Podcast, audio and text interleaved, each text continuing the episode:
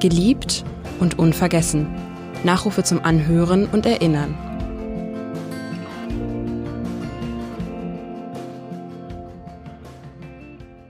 Günter Powalla, Hamburger Unternehmer und Mäzen, geboren am 27. Dezember 1919 in Altona, gestorben am 4. Oktober 2019 in Hamburg, kurz vor Vollendung seines hundertsten Geburtstages. Wer war Günter Powalla? Wie war Günter Powalla? Darüber spreche ich mit Roman Brun, Geschäftsführer der Grundstücksgesellschaft G und L Powalla und Stiftungsvorstand. Mein Name ist Edgar Sebastian Hasse. Herzlich willkommen, Herr Brun. Günther und seine Frau Lieselotte waren ja beides, ein erfolgreiches Unternehmerpaar und sehr großzügige Mäzene. Dabei stammt doch Günther Powalla aus eher einfachen sozialen Verhältnissen. Wie verlief denn seine Kindheit damals in Altona? Das ist eine gute Frage, Herr Dr. Hasse, wo wir natürlich äh, für die Beantwortung auf Spekulationen angewiesen sind, weil ähm, von Zeitzeugen kann man heute ähm, keine Antworten dazu mehr bekommen. Man kann Folgendes spekulieren. Ähm, wenn man sich die, das Elternhaus anschaut, sein Vater äh, war, soweit das äh, zu ermitteln war, vom Beruf Kellner einerseits und andererseits auch als Schuster aktiv, was hm. auch in den damaligen Jahren keine Berufe waren, die, sag ich mal, besonders üppiges Einkommen ähm, generiert haben. Und seine Mutter auf der anderen Seite ähm, war eben wohl wie damals üblich die Hausfrau, die sich um mhm. die drei Kinder zu Hause gekümmert hat. Und man könnte daraus zunächst schließen, dass er in, sag ich mal, in schwierigen Verhältnissen aufgewachsen ist. Ähm, ob er als Kind, als kleines Kind das aber selbst überhaupt so empfunden hat, kann man durchaus bezweifeln. Kinder sind ja sehr anpassungsfähig und passen sich, ja, sie passen sich an und, und nehmen die Sachen so, wie sie sind. Und ähm, ich könnte mir vorstellen, so wie ich Herrn Powalla kennengelernt habe, dass er im Prinzip schon eine glückliche Kindheit erlebt hat, wo er viel erlebt hat und ähm, sicherlich mhm. auch äh, in Altona unterwegs war. Viele aus seiner Generation mussten ja damals in den Krieg gehen, also in den Zweiten Weltkrieg. Ein Augenleiden hat ihn zum Glück daran gehindert, Soldat bei der Wehrmacht zu werden. Wie hat denn Günther Powalla selber dann die Kriegszeit verbracht? Ja, als der Krieg äh, ausbrach, war Herr Powalla 19 Jahre alt und ähm, es ist jetzt auch wieder Spekulation, weil wir darüber keine Dokumente haben, ob er zu dem Zeitpunkt noch in der Berufsausbildung war oder diese schon abgeschlossen hat er, hatte. Was hat er gelernt damals? Er hat gelernt äh, den Beruf Versicherungskaufmann. Und wenn man jetzt mal spekuliert, dass er, dass er 1926 hm. oder 27 eingeschult worden ist und dann entsprechend 36 oder 37 äh, aus der Mittelschule, sag ich mal, abgeschlossen hatte, ähm, dann zunächst mal zum Reichsarbeitsdienst eingezogen wurde, ähm, dass er dann 1939 an und für sich noch in der Ausbildung gewesen sein müsste. Mhm.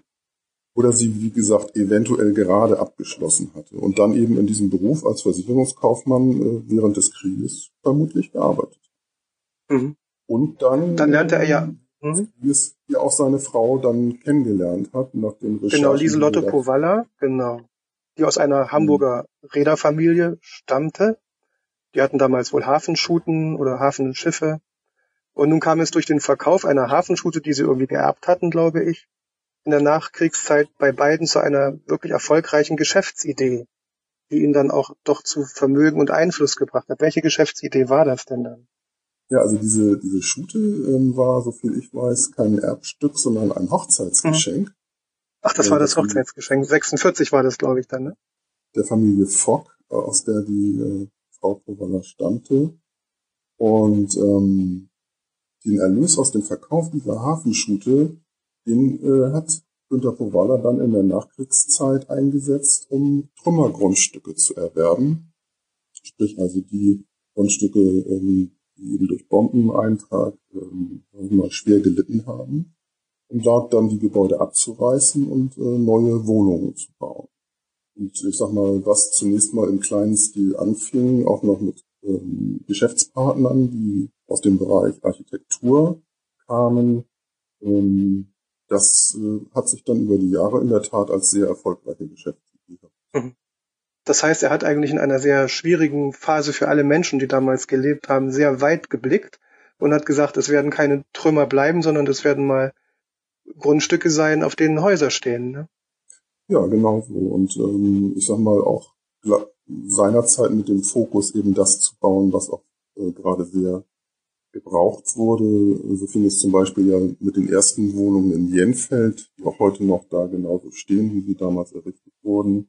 Mhm. Ähm, sehr viele kleine Wohnungen, äh, die, sag ich mal, eben auch bezahlbar waren für äh, die Menschen in der Zeit. Aber trotzdem Warum war es denn den beiden, ja? warum war es denn den beiden Povalas so wichtig, dass breite Schichten der Bevölkerung Wohnraum haben sollten und auch ältere Menschen gute Lebensbedingungen haben? Das ist ja doch schon eine soziale Ambition, die er da hatte. Ja, das ist durchaus eine soziale Ambition, aber ich denke, diese beiden äh, Gesichtspunkte muss man voneinander trennen. Also, dass er Wohnraum äh, für, wie man so schön sagt, breite Schichten der Bevölkerung äh, geschaffen hat. Ich würde sagen, das war in erster Linie für ihn ein gutes Geschäftsmodell.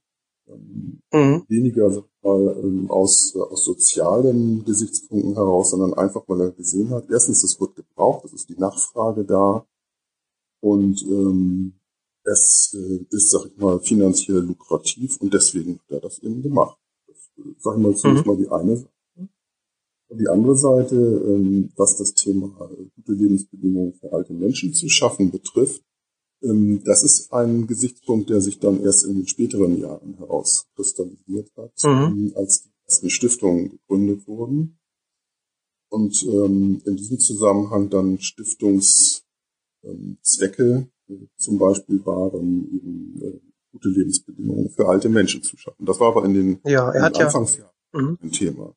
Jetzt sind ja noch zwei Stiftungen, soweit ich das sehe, aktiv. Povalla Stiftung, vielleicht können Sie dazu noch etwas sagen, was die Stiftungszwecke sind und wie diese Stiftung Gutes bewirken, insbesondere dann eben auch im konfessionellen und im religiösen Bereich, wenn wir an den Michel denken. Ja, natürlich. Ja, tatsächlich sind es nicht nur zwei, sondern sogar vier Stiftungen, die, mhm. äh, ja, ich möchte sagen, natürlich noch bestehen, weil Stiftungen ja im Grunde einen äh, Ewigkeitsanspruch haben und ähm, deshalb natürlich die Povalas auch dauerhaft äh, überstehen sollen und das auch bislang tun.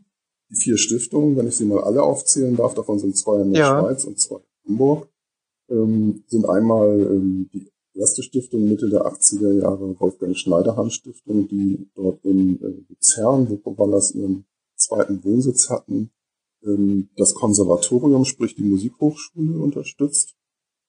Mhm. Dann äh, kam Ende der 80er Jahre die Seniorenwohnstiftung, die auch diesen Namen trägt, Günther und Lieselotte Kowalla Stiftung dazu, die eine Seniorenwohnanlage betreibt in Lockstedt ähm, mhm. mit dem äh, Fokus betreutes Wohnen, sprich, also die Mieter sind durchaus selbstständig und ähm, in der Lage, ja, sag ich mal, ihren, äh, ihr Leben schon selbstbestimmt äh, zu gestalten, aber trotzdem dort sozial angebunden sind und im Rahmen dessen, was, äh, was benötigt wird oder was nachgefragt ist, eben, sag ich mal, ähm, vielerlei Unterstützungsangebote bekommen. Das war eine Stiftung, die Ende der 80er Jahre gegründet wurde und dann nach äh, längerer Zeit äh, ohne neue Stiftungsgründung ist dann in der Mitte der Nullerjahre sind die beiden äh, Förderstiftungen gegründet worden, die dann auch in der Tat äh, diejenigen sind, die, sag mal, heute in der Öffentlichkeit bekannter sind, die D&L Kovala Wallis Stiftungen, sowohl in Hamburg wie auch in Luzern, die mhm. äh, vom Stiftungszweck her so ziemlich, sag ich mal, offen äh, angelegt sind, aber tatsächlich in erster Linie unterstützen kirchliche Einrichtungen und auch Senioren vorhaben. Mhm. Läuft ja praktisch ohne dem Michel, es läuft ja praktisch ohne der Povalla Stiftung und dem Michel praktisch nichts mehr, wenn man das mal jetzt überspitzt sagen würde. Demnächst wird ja hoffentlich ein Povalla Forum aufmachen. Dafür hat die Stiftung auch Geld gegeben. Es gibt Unterstützung oder gab Unterstützung für die Orgel, für das Fernwerk im Michel. Wie ist denn die Liebe eigentlich der beiden, Günther und Lieselotte Povalla, zu Michel so entstanden? Warum sind sie und waren sie dieser Hamburger Hauptkirche, der schönsten Barockkirche Norddeutschlands, so eng verbunden? Ja, diese Verbindung kommt auch aus der, mal aus der Anfangszeit heraus. Ähm, soweit bekannt ist, ist die Familie Fock, aus der Lieselotte Kowalla stammt, ähm, ansässig gewesen am Scharmarkt, also unterhalb äh, des Michels. Mhm. Und der Michel war einfach die Hauskirche der Familie Fock, ähm, die, äh, sag ich mal, für alle kirchlichen Handlungen zuständig waren, von der Taufe über die Konfirmation bis zur ähm, Eheschließung und äh, Bestattung. Ähm, und die Hochzeit der beiden fand da ja auch statt. Nein, das ist, wollte ich gerade sagen in diesem Zusammenhang. Das wird vielfach äh, beschrieben und behauptet, das ist aber tatsächlich nicht so gewesen, mhm. weil 1946, als Povalas geheiratet haben, der Michel noch gar nicht wieder geöffnet war nach seiner Kriegsbeschädigung. Mhm. Ja. Ähm, die Hochzeit hat dann ähm, in einer anderen Kirche am Kornweg in Großborstel stattgefunden. Mhm.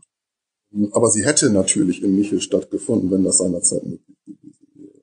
Wie haben Sie denn Herrn Powalla als Chef, als Eigentümer, als Geschäftsmann erlebt? Und was waren so seine Lebensmaximen als Geschäftsmann und als Privatier? Ja, also als Chef ähm, kann man wirklich sagen, war Herr Powalla ein sehr zugewandter, freundlicher Mensch, überaus großzügig in, in, in vielerlei Hinsicht und ähm, jemand, der äh, seinen Mitarbeitern wirklich auch Vertrauen entgegengebracht hat und ähm, sie damit in den Stand versetzt, äh, auch eigenständig zu arbeiten. Das war eine, sag mal, aus dieser Perspektive ein, ein ganz entscheidender Punkt.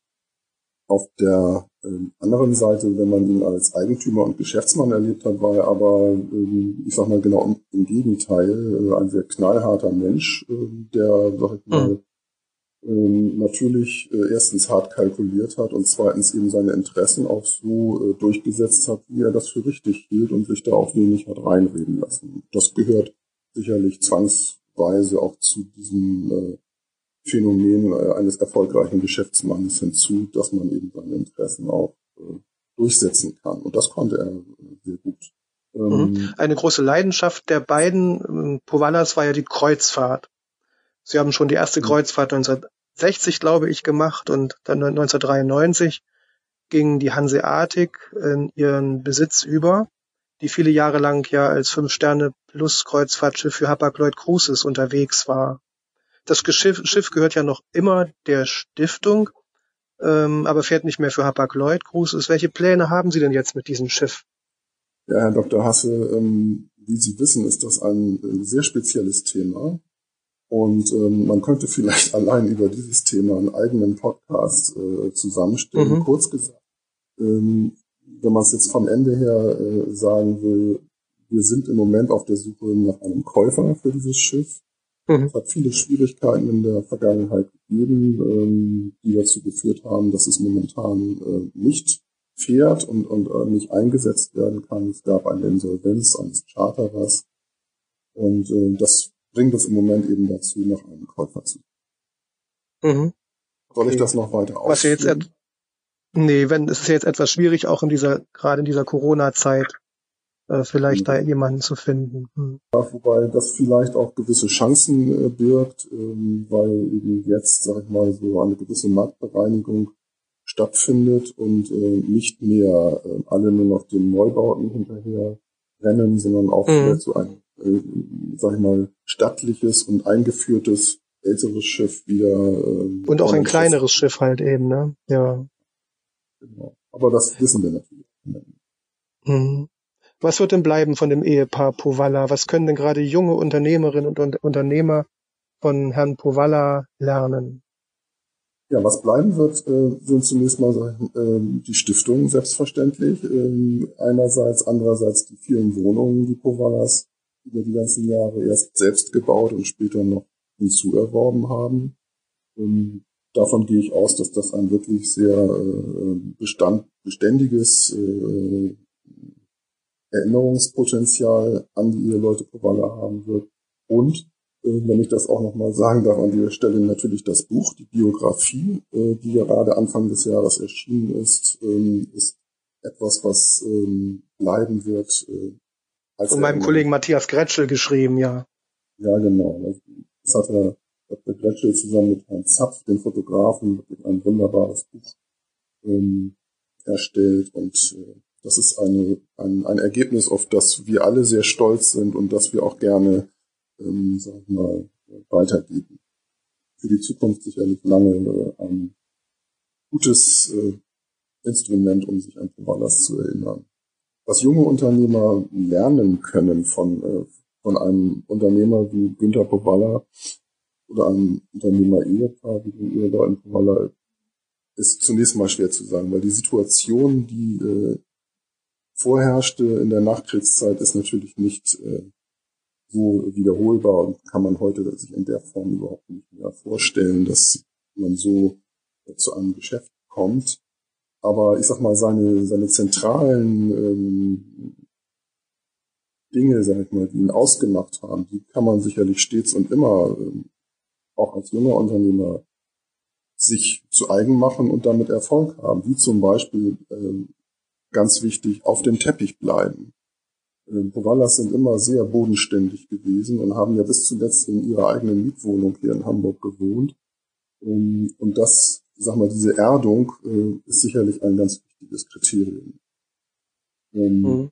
Dann, sag mal, in unruhigen Zeiten Ruhe zu bewahren, gehörte auch dazu. Denn Dinge wie zum Beispiel vor zehn Jahren die große Finanzkrise ausbrach und alle in Panik äh, guckten, was sie äh, tun müssen, um ihre Bestände, sag ich mal, zu erhalten.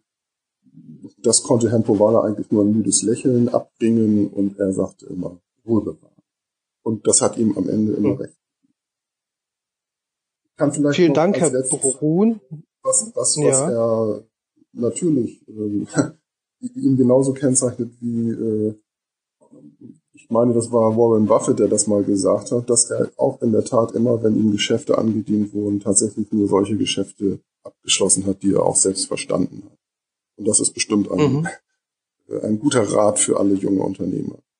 Ja, vielen Dank, Herr Brun, für Ihre Worte und für Ihr Gedenken an Günther und Lieselotte Powalla.